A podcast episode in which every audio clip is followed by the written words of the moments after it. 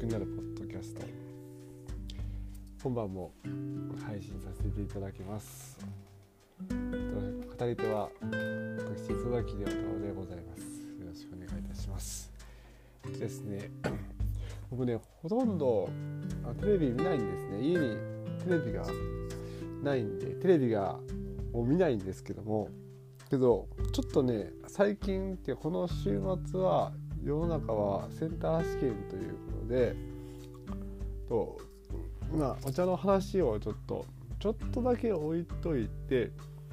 でなんかその試験についてですねちょっとまあこれ本当ね聞いて意味があるのかどうかわかんない超雑感なんですけどもあの自分の経験とかですね体験談とかもしね聞く受験生とかでも知り合いとかも僕はもういないんで。で自分たちの子供がその受験まあ高校受験ぐらいはですけど大学受験とかするのであと123年かかるんで。でまあうん自分がこう良かったことは僕プロプロのその受験指導員とかまあ塾の先生とかじゃないんで。でまあすごく個人的な体験を一般化できるかどうかってことは分かんないんですで多分僕が言うことっていうのは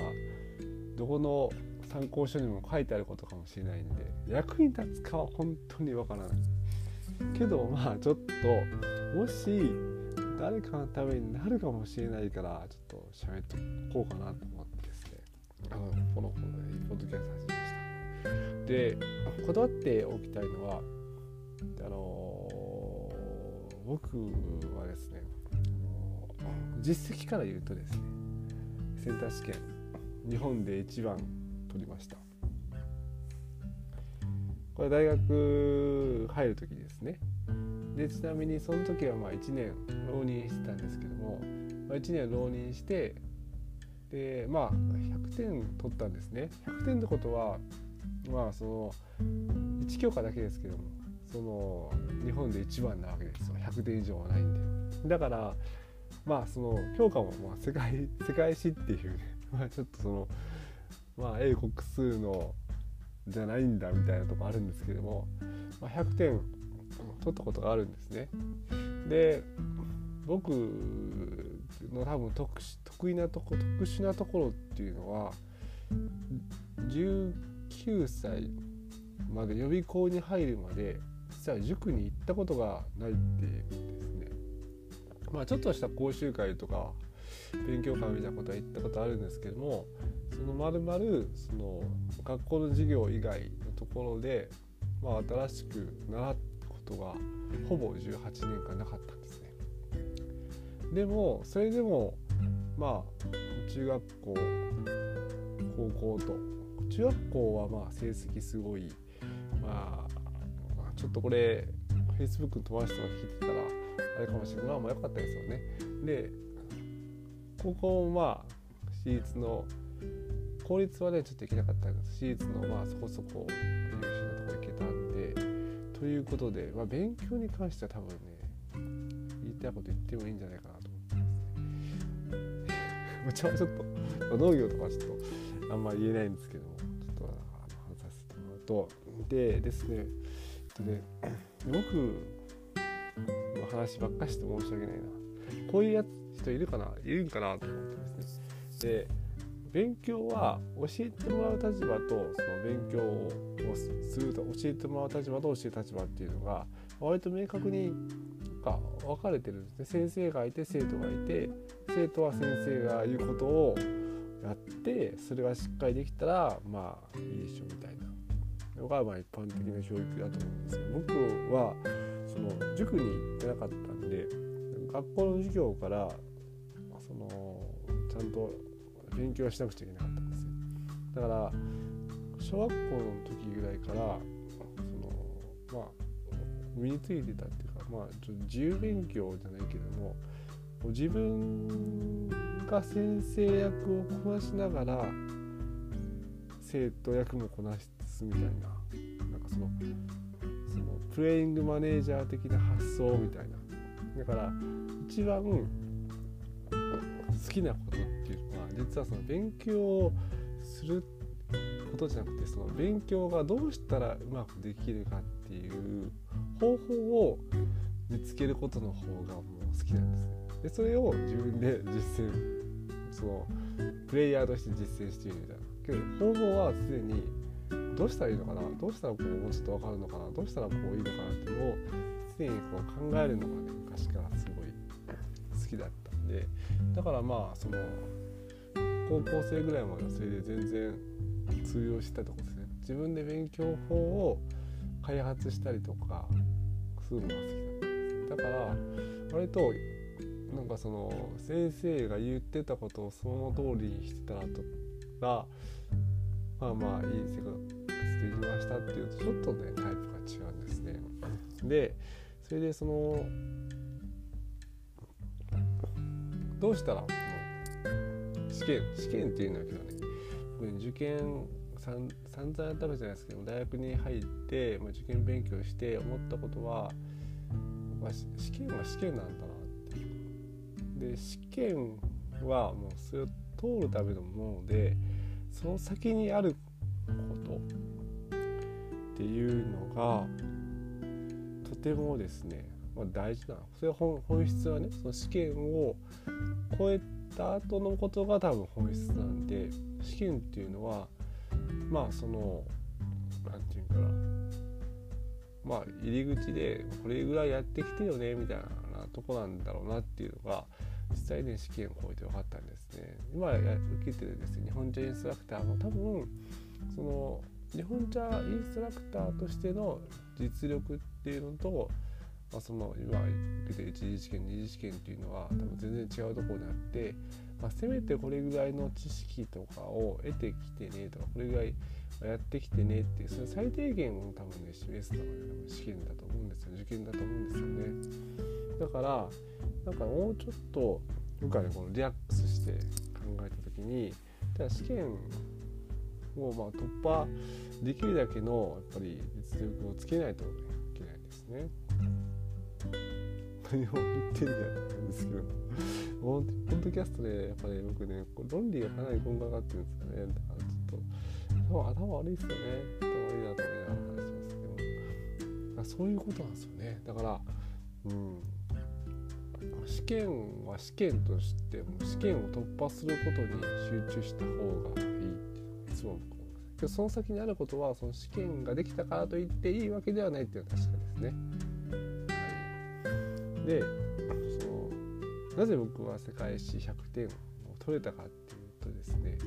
もうこれねこれはね絶対そうだと思うことがあってもう過去問ですよね。もう過去問をやりまくるっていうあらゆる多分筆記試験の中で一番大事なことっていうのはもうね過去問をやりまくることなんですね。過去問をやりまくる。で過去問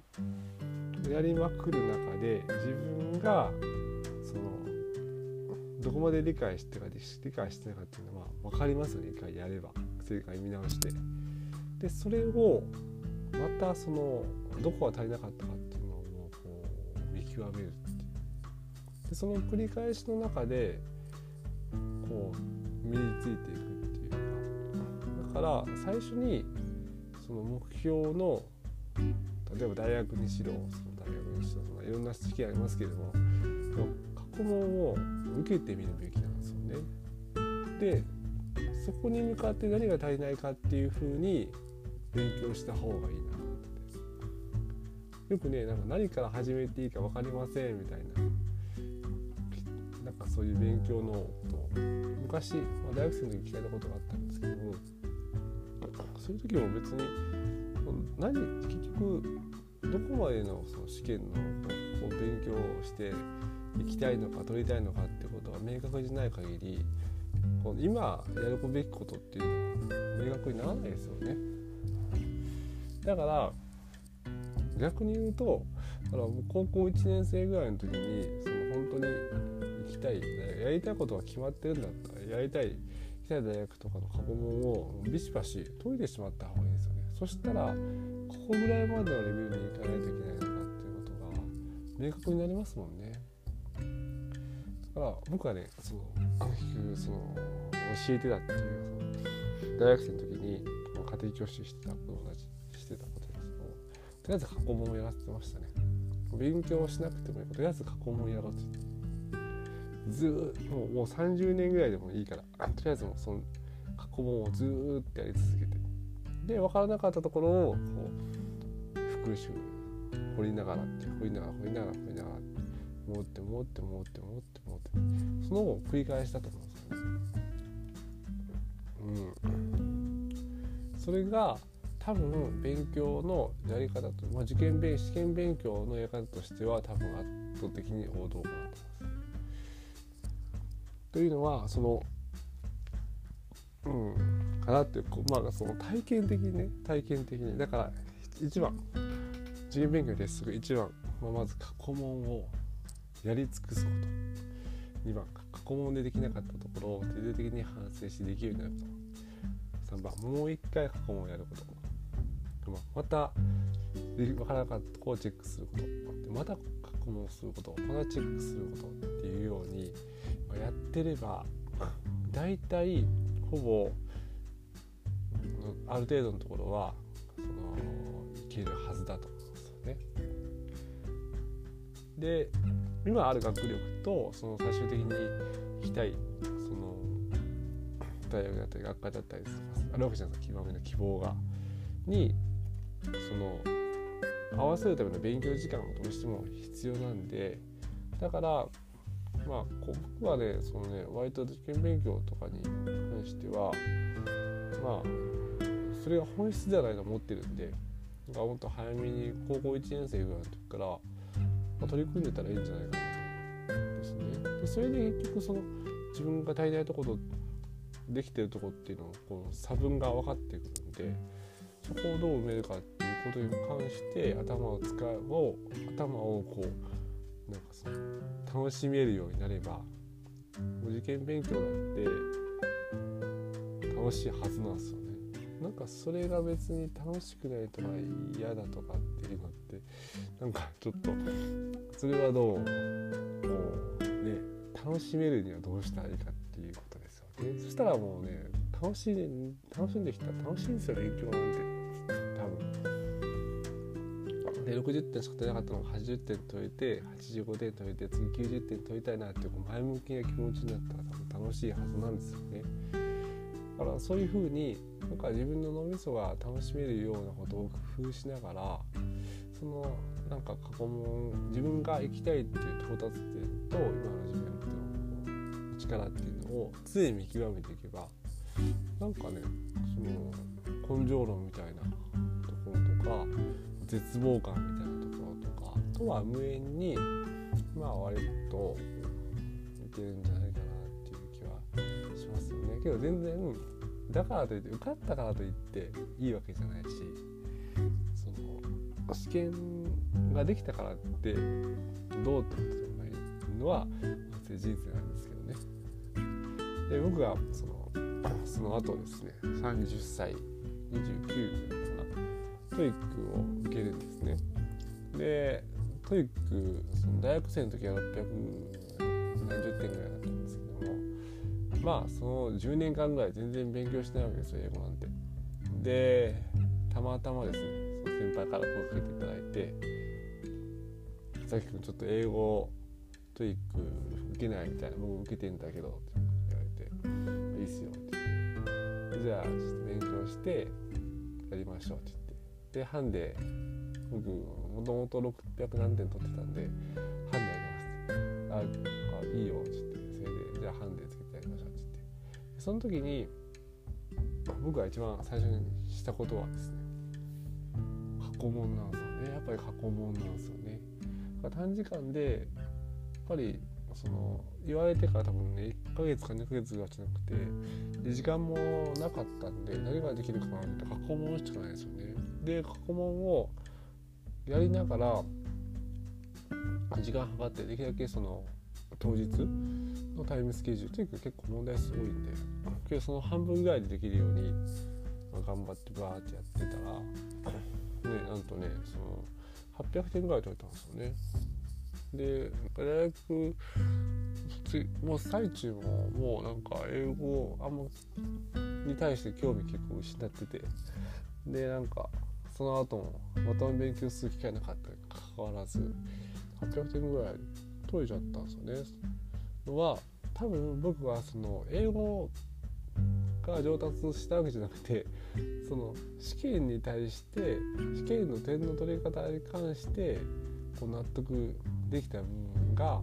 あったからその150点の流しだったんだろうと思ってですね。うん、だからなんかその基礎学力の話とか考